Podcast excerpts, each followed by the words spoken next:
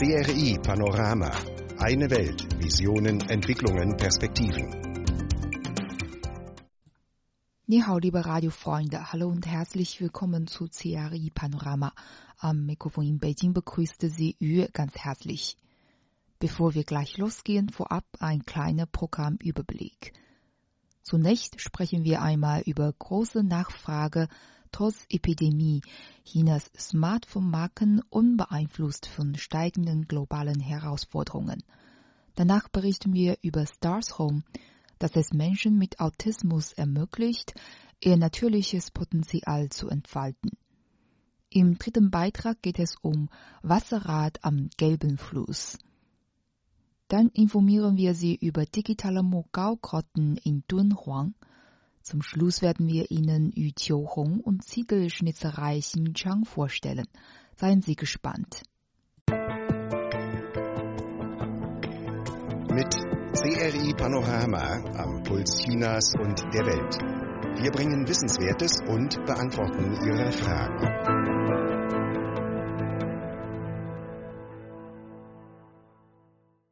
Laut Wang Xiang, Präsident des bekannten chinesischen Smartphone-Herstellers Xiaomi, muss das Geschäft des Unternehmens im April und Mai aufgrund der gedrückten Nachfrage wegen der Covid-19-Epidemie einen Rückschläge einstecken. Trotzdem bedeutet es aber nicht, dass die Nachfrage auf dem Smartphone-Markt vollends eingebrochen sei. Es handle sich eher um eine vorübergehende Verzögerung der Konsumation, so Wang weiter. Denn die Verbraucher auf dem chinesischen Markt, wo die Epidemie von Covid-19 weitgehend unter Kontrolle gebracht worden sei, hätten weiterhin eine anhaltende Nachfrage nach Smartphones, so Wang.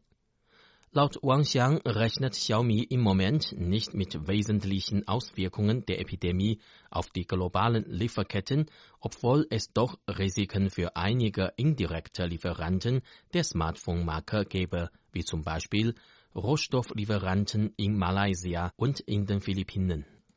Der leitende Angestellte erklärte, dass die schwierigste Zeit schon vorbei sei, da sich der chinesische Smartphone-Markt schneller erhole, als sich dies das Unternehmen zuvor vorgestellt hätte. Offiziellen Angaben zufolge konnte Xiaomi im Jahr 2019 durch Expansion seiner Auslandsgeschäfte im vierten Quartal einen Umsatz von 56,5 Milliarden Yuan, etwa 8 Milliarden US-Dollar erzielen. Der Umsatz im gleichen Vorjahreszeitraum betrug nur 44,42 Milliarden Yuan. Damit verzeichnete die chinesische Smartphone-Marke inzwischen eine geschäftliche Steigerung von 27,1 Prozent. Wegen der ständigen Zunahme der Covid-19-Infektionen weltweit wurden viele Städte in mehreren Ländern abgeriegelt. Indien beispielsweise hat Ende März eine vollständige Ausgangssperre für seine Bevölkerung verhängt. Demnach müssen 1,3 Milliarden Inder drei Wochen lang zu Hause bleiben. Diese Maßnahme hat die chinesischen Smartphone-Hersteller vor große Herausforderungen gestellt, da sie einen Anteil von über 50 Prozent auf dem weltweit zweitgrößten Smartphone-Markt ausmachen. Als Reaktion darauf forderten Topseller wie Xiaomi und Realme ein weiterer chinesischer Smartphone-Händler die indische Regierung auf, Mobiltelefon als lebenswichtige Güter zu klassifizieren, die den Kunden via E-Commerce-Plattformen inmitten der 21-tägigen nationalen Abregelung geliefert werden dürfen. Laut einer aktuellen Studie des Marktforschungsunternehmens CodePoint Research sind die weltweiten Smartphone-Umsätze im Februar im Vergleich zum Vorjahr zwar um 14 Prozent gesunken, Trotzdem waren die Leistungen überraschenderweise besser als die im gleichen Vorjahreszeitraum. Nach CodePoint waren die Smartphone-Geschäfte weltweit im Februar auf vielen Märkten schwach, da die Konsumenten wegen der Epidemie zurückhaltend auf das Angebot reagierten. Aber mit dem Wachstum der Online-Geschäfte wurde der Umsatz vom Offline in den Online-Modus verlagert. Peter Richardson Vizepräsident von CodePoint Research, bezeichnet Smartphones als einen wichtigen Bestandteil des heutigen Alltagslebens. insbesondere für diejenigen, die in Quarantäne stehen oder aus der Ferne arbeiten müssen. Auch wenn die Menschen aufgrund der Coronavirus-Pandemie den Kauf neuer Smartphones aufschieben müssen, vor allem gerade nach Ausbruch der Epidemie, als ihre Beeinträchtigungen auf die Marktperspektive noch ungewiss waren, werden die Konsumenten dennoch irgendwann ihre Smartphones erneuern. Das bedeutet, dass die Verkäufe nicht völlig ausfallen, sondern sich nur verzögern. Wu Qiang, Präsident für globales Marketing bei Oppo, einem anderen chinesischen Smartphone-Produzenten, sieht die Marktnachfrage im Jahr 2020 nicht so pessimistisch, wie es viele erwartet hätten.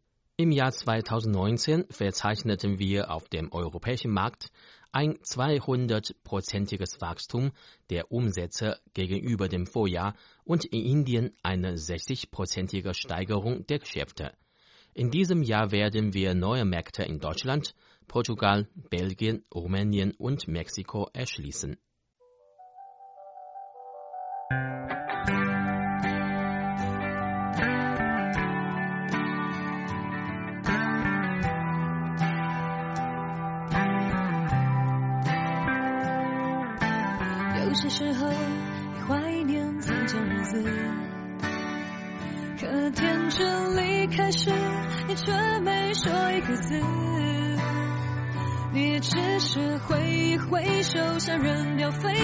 是人生必经的事，就和他几分，却又感觉怅然若失。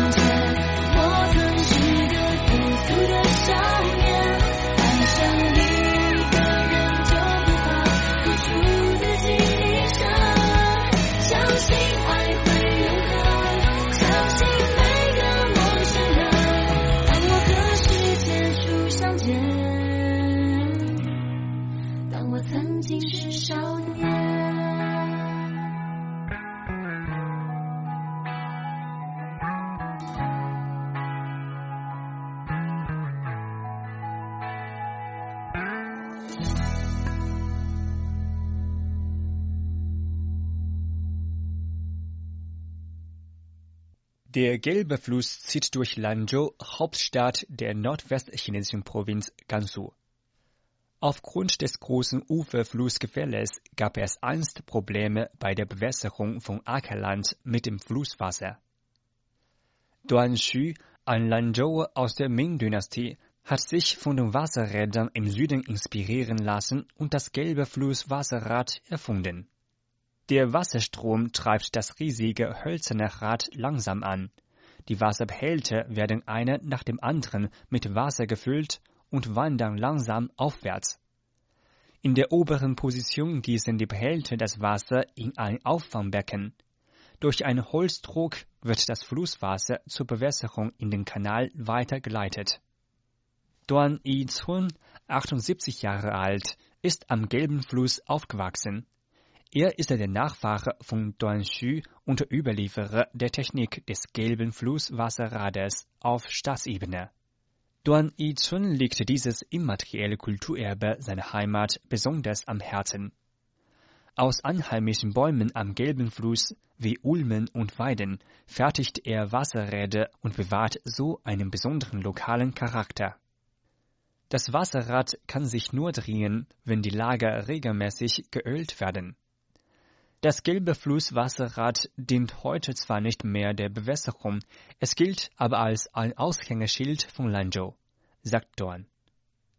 Er sucht Äste, die als Rohmaterialien für seine Wasserräder zäh genug sind und versucht weiterhin die Technik zu optimieren. Das Wasserrad verfügt nicht nur über ein exquisites und schönes Formdesign, sondern besitzt auch eine sehr gut proportionierte strukturelle Schönheit und mechanische Balance. Außer dem Stahlring am Wellenende wird nach dem traditionellen Herstellungsverfahren kein Eisennagel für das Wasserrad benötigt. Das fertige Rad hält bis zu 40 Jahre. Handwerksartikel müssen manuell gefertigt werden und lassen sich nicht durch maschinelle Produktion ersetzen, sagte Don Yizun. Es beunruhigt ihn sehr, dass in den letzten Jahren immer mehr gelbe Flusswasserräder am Fließband produziert worden sind. Bei solchen Wasserrädern fallen mehrere wichtige Produktionsschritte weg, was innerhalb von drei Jahren zu Problemen führen könnte. Sie könnten umfallen oder gar ganz auseinanderfallen, teilt Don mit. Duan Yichun will deshalb seine Technik an die kommenden Generationen weitergeben. Er hat mehr als zehn Lehrlinge aufgenommen. Leider interessieren sich nur wenige von ihnen wirklich für dieses traditionelle Handwerk. Junge Leute denken anders.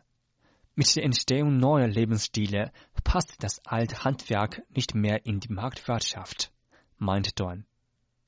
Das Althandwerk muss zunächst ums Überleben kämpfen, erst dann kann die Kultur hinter ihm geschützt werden. Laut Dorn muss man ein tiefes Verständnis von den kulturellen Hintergründen des Handwerks haben.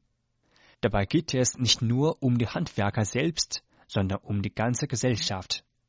Nur so kann das Althandwerk von Generation zu Generation seine Vitalität beibehalten. Duan Yizun hat seine Wasserräder an das reale Leben und den Markt angepasst und eine Reihe von neuen Produkten entwickelt, darunter Raumdekorationen mit Wasserrädern, Geschenkartikel, praktischen Gebrauch an Flüssen.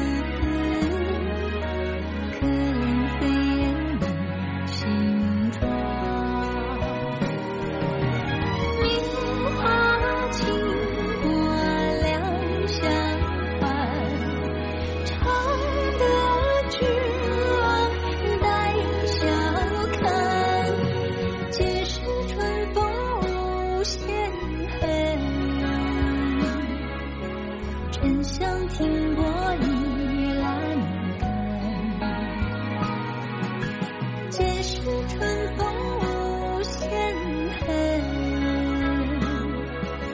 沉香停泊倚栏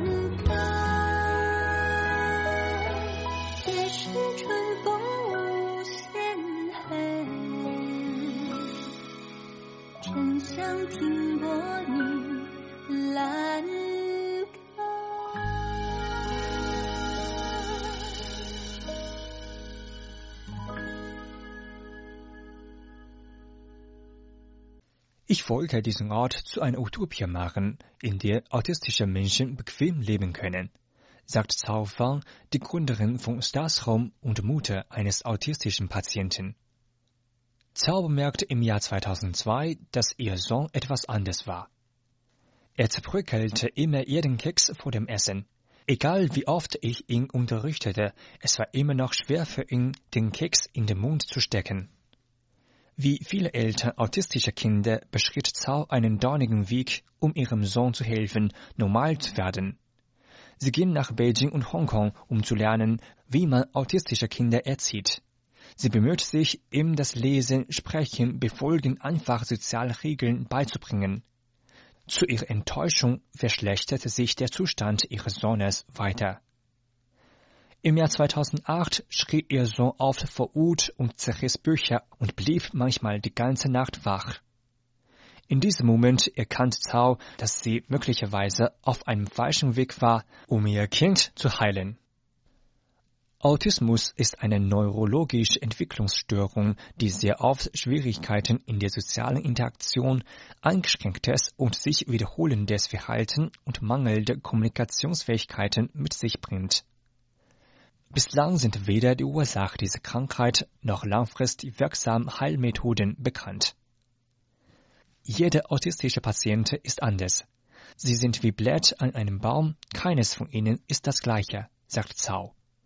Diese Menschen sollten nicht in einer starren, einheitlichen Methode geschult werden, sondern nach ihrem eigenen Charakter unterrichtet werden, um sich an das Erwachsenenleben anzupassen.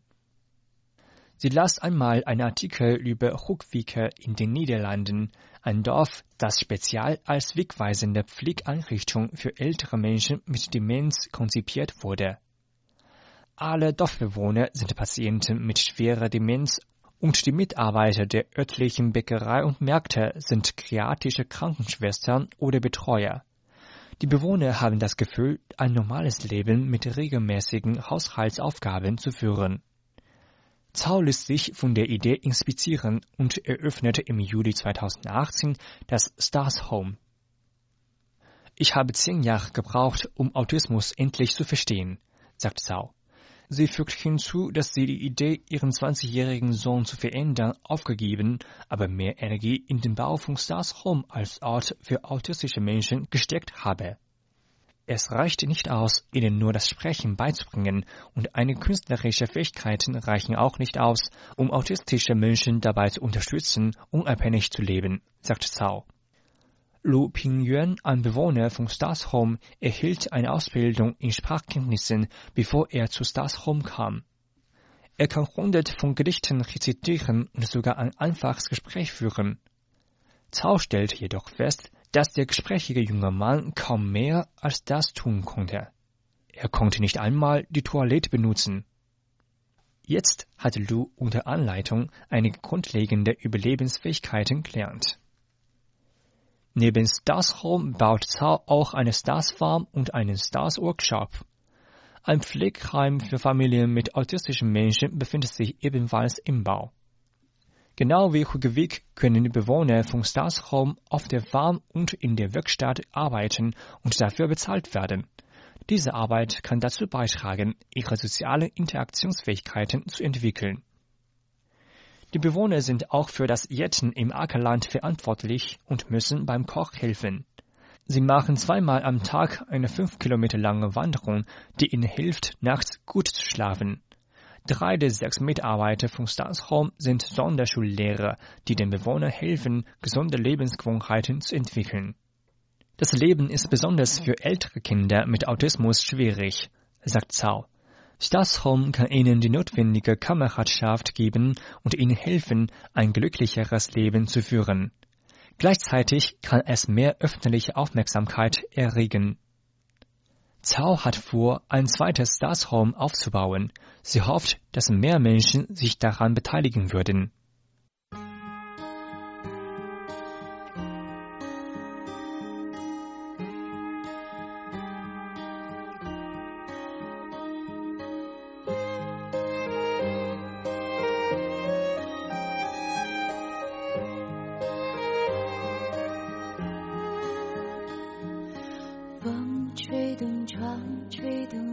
一生。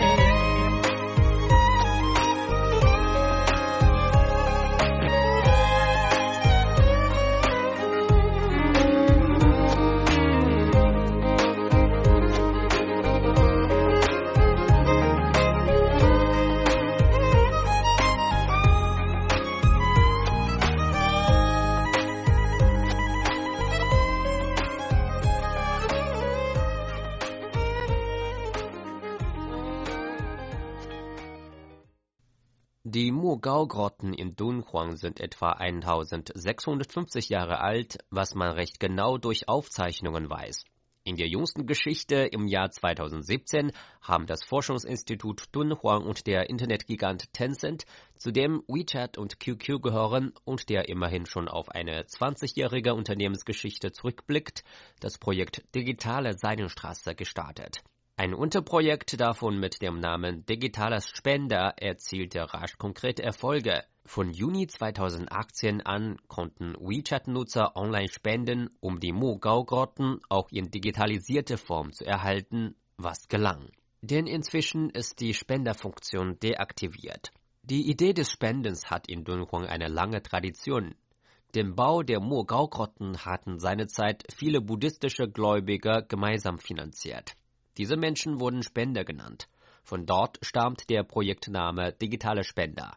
Bereits in den 1980er Jahren hatte die Digitalisierung der Murgau-Grotten mit Hilfe der Finanzierung durch die The Enroe Foundation der USA begonnen. Die Digitalisierung der Grotten erfolgt auf folgende Weise. In den dunklen Grotten bauen Fachleute professionelle Fotoequipment auf, wie Schienen für Kameras und verschiedene Lampen. Dann werden exakt nach Plan verschiedene Schichten und Teile der Buddha-Statuen fotografiert. Allein um eine 300 Quadratmeter große Grotte zu digitalisieren, müssen schon etwa 40.000 Fotos gemacht werden. 30 Grotten sind es insgesamt. Durch Computertechnik werden diese Fotos miteinander verglichen, kombiniert, bearbeitet, sodass auch 3D-Darstellungen möglich werden. Im Jahr 2016 wurde ein weiteres Ergebnis der Digitalisierung, das Datenarchiv Digital Dunhuan, online gestellt.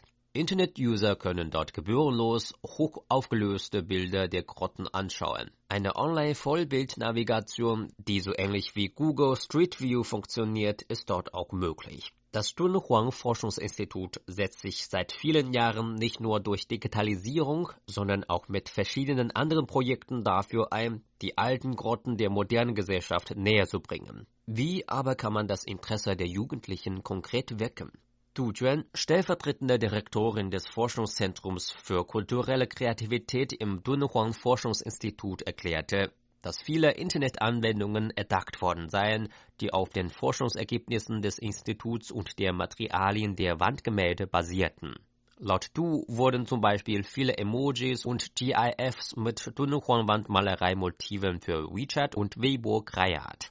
Und nun kommt sogar Musik ins Spiel. Die stillen Dokumentationen der Kulturschätze im Dunhuang sollen als Grundlage für wunderbare Lieder dienen. Dabei sollen antike Musikinstrumente, die in den Wandmalereien abgebildet sind, aber nicht mehr existieren, wieder neu gebaut werden und dann in diesen Liedern ertönen.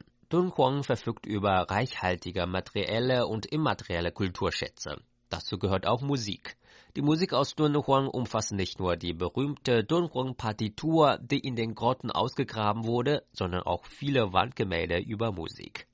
Dies ist die Grundlage der Kooperation des Dunhuang Forschungsinstituts mit der Tencent-Tochter QQ Musik. Beide veranstalten einen Wettbewerb zur Innovation der alten Melodien. Die Teilnehmer können sich von dem Klassiker 20 Gedichte von Dunhuang oder von den fünf repräsentativsten Wandgemälden Dunhuangs inspirieren lassen und dann Lieder oder Partituren für Musikinstrumente erschaffen.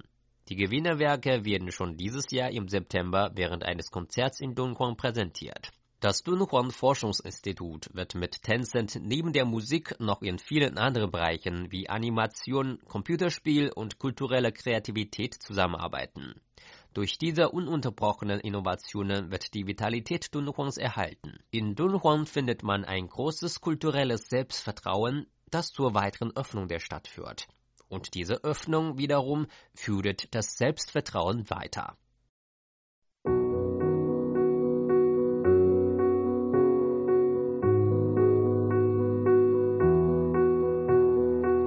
微微晨光点亮这喧嚣世界，微微温暖融化昨夜的冰雪，就像是每一秒都成为岁月，微微从不停歇。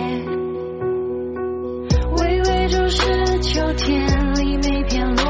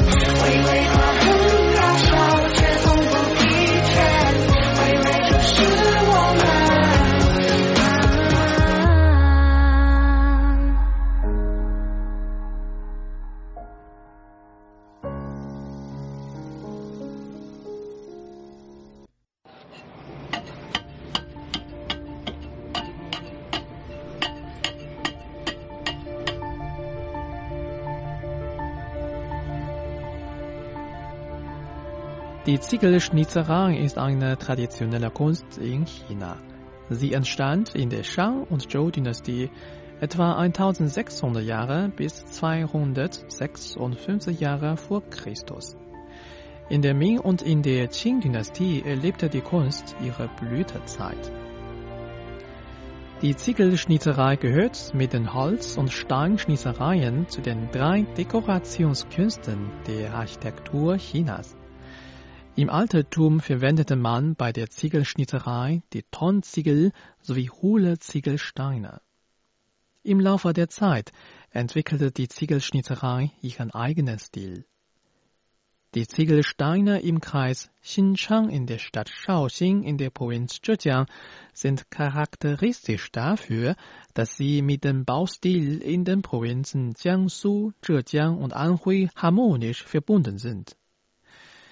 Yu Qiuhong aus Xinchang hat seit 2006 von ihrem Vater die traditionelle Kunst gelernt. Nach ein paar Jahren beherrschte sie die Kunstfertigkeit. Mehrere Handwerker arbeiten ein bis zwei Jahre an einem Werk. Der Herstellungsprozess für die Ziegelschnitzerei ist kompliziert und benötigt mehr als 30 Schritte.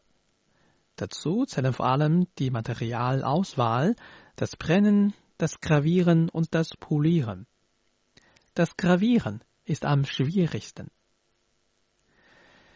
Die Ziegelsteine aus Xinchang dienen hauptsächlich zur Dekoration von äußeren Bauteilen. Auf den Steinen sind oft Bambus, Orchideen und Kinder mit dem Symbol für Glück, Edelmut sowie Freude zu sehen. Die Steine stellen die Kraft und Schönheit der chinesischen Architektur dar. Im Jahr 2008 hat Yu ihre Firma für Ziegelschnitzerei gegründet. Ihre Steinprodukte dienen als Dekoration von inneren Bauzeilen für Wände, Eingangshallen und Teetische. In den vergangenen Jahren sind die Bestellungen aus dem In- und Ausland deutlich gestiegen. Die Ziegelsteine aus Xinjiang sind bereits zu einem Dekorationstrend in den Wohnungseinrichtungen geworden. In der Hightech-Zone in Xinjiang ist Yu Qiuhongs Museum für die Ziegelschnitzerei im Bau. Das Museum bietet die Möglichkeit, den Charme der traditionellen Kunst zu spüren und die Geschichte besser kennenzulernen.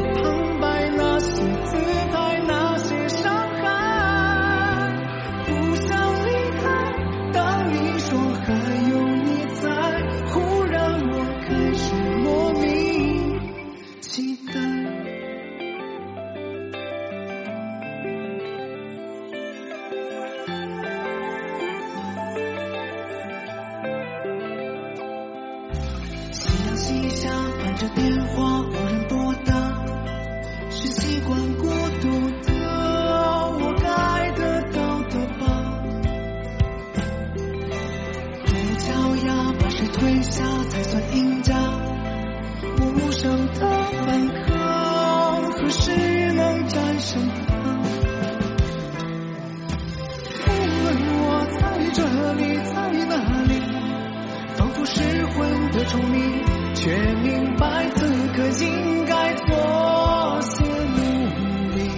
无论我在这里，在哪里，不能弥补的过去，每当想起。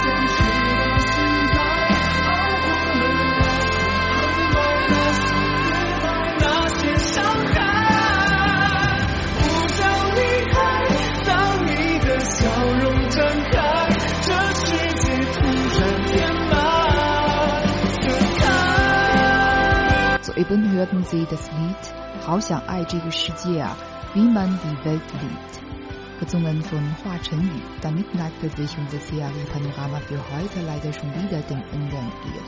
Liebe Freunde, schön, dass Sie dabei waren. Ich würde mich freuen, wenn Sie auch morgen wieder einschalten. Bis dahin wünsche ich Ihnen alles Gute. Machen Sie es gut. Tschüss und auf Wiederhören.